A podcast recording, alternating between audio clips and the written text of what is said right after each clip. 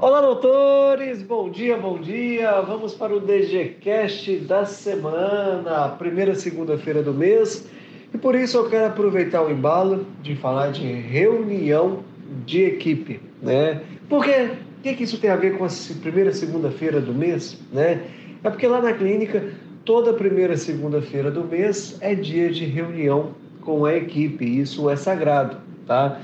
Lembrando que quando eu falo essa reunião de segunda-feira são com as funcionárias, tá? É, eu faço essa reunião separado. Funcionários, onde são as secretárias, auxiliares, serviços gerais, administrativo, e também tem uma reunião com os dentistas. São momentos diferentes, tá?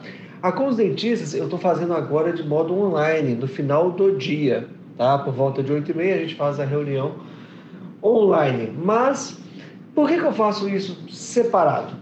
Porque são assuntos diferentes, são é, abordagens diferentes, né?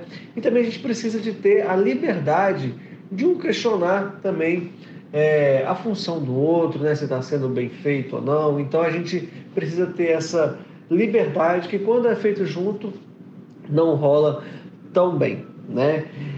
E por que que eu faço toda vez, sempre é, uma reunião por mês? Para a gente ter essa fidelidade né, de conversar sobre as estratégias do mês.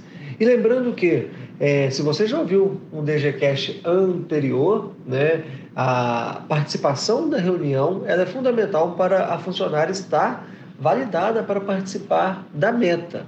Tá? Porque se a funcionária faltar ou esquecer, ou por algum motivo não for na reunião é, tradicional nossa de segunda, ela vai acabar não participando das estratégias do mês. Né?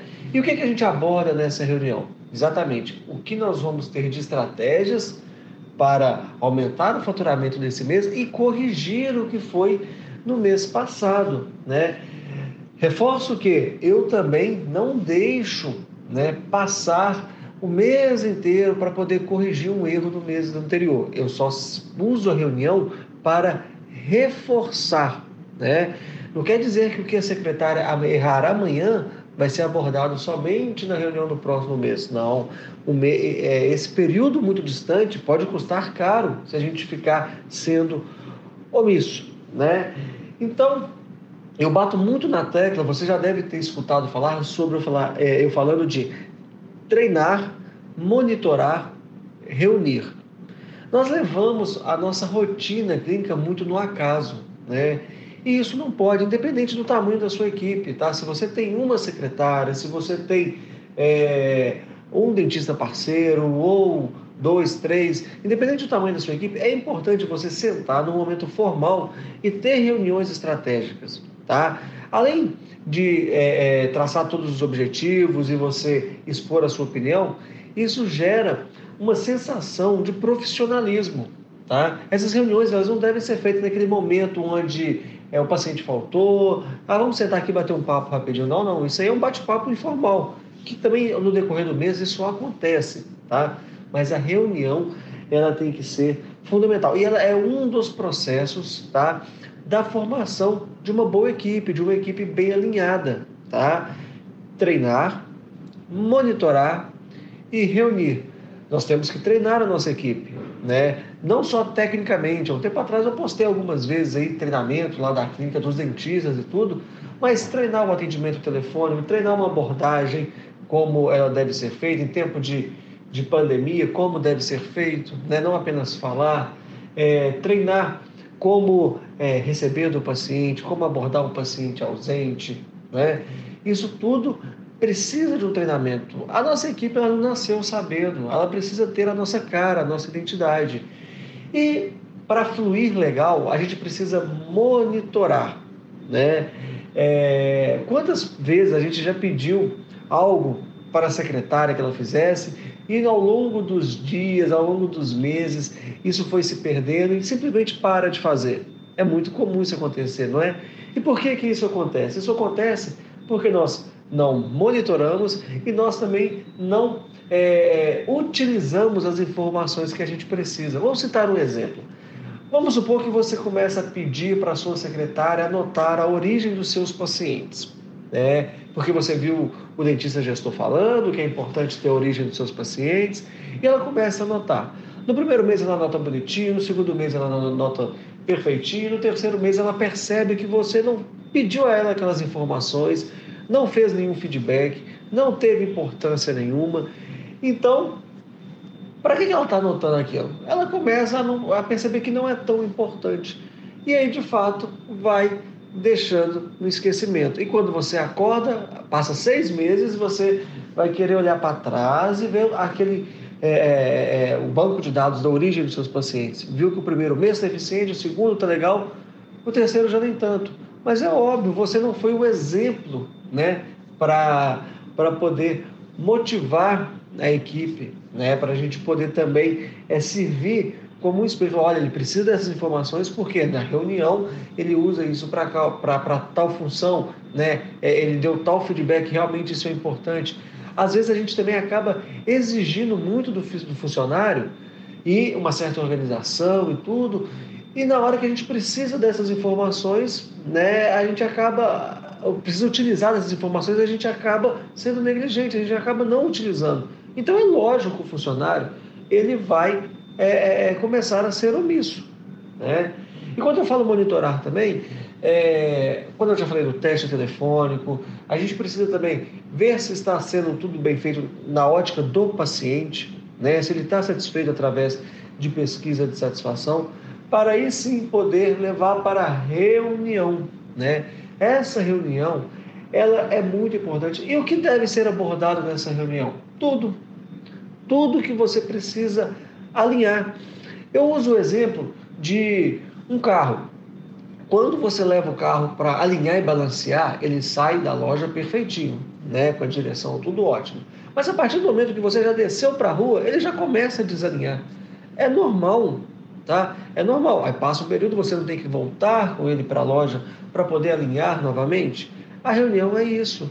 A reunião talvez ela se torne até repetitiva, mas é fundamental para poder alinhar, alinhar e começar todos a voltar para o mesmo propósito, porque reuniões esporádicas a turma acaba se perdendo, tá?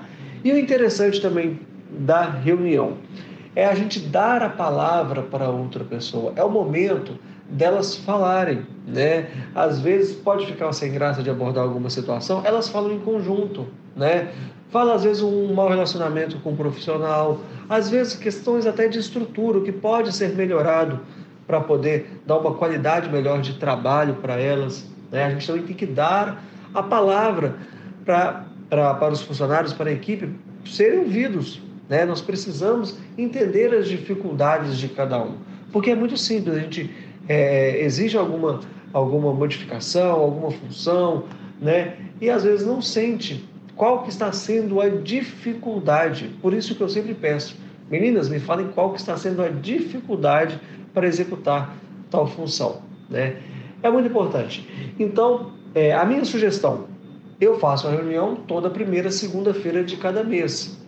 Guilherme, a reunião mensal tá bacana? No início não, tá? No início, para alinhar bem a turma, eu faria semanalmente, depois é, de 15 em 15 dias, e aí sim passar mês a mês.